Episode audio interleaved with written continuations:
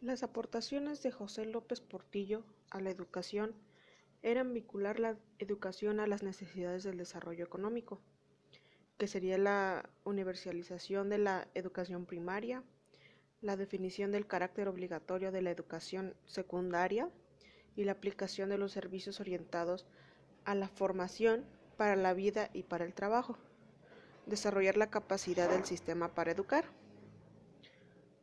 El licenciado Fernando Solana Morales ocupó la Secretaría de Educación Pública en 1977, quien organizó sus acciones a cinco objetivos, los cuales fueron elevar la calidad de la educación, asegurar la educación básica a todos los niños y jóvenes, relacionar la educación terminal de manera realista y práctica con el sistema de producción de bienes y servicios, elevar la eficiencia administrativa y financiera del sistema educativo y mejorar la atmósfera cultural general del pueblo.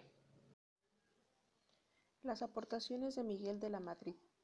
En 1983, Miguel de la Madrid presenta el Programa Nacional de Educación, Recreación, Cultura y Deporte, que destaca entre los principales objetivos y políticas estratégicas para mejorar la educación.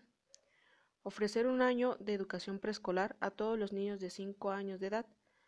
Descentralizar la educación y reformar los estudios de educación normal. Asimismo, este programa introdujo el concepto de calidad como un elemento central para consolidar la política educativa.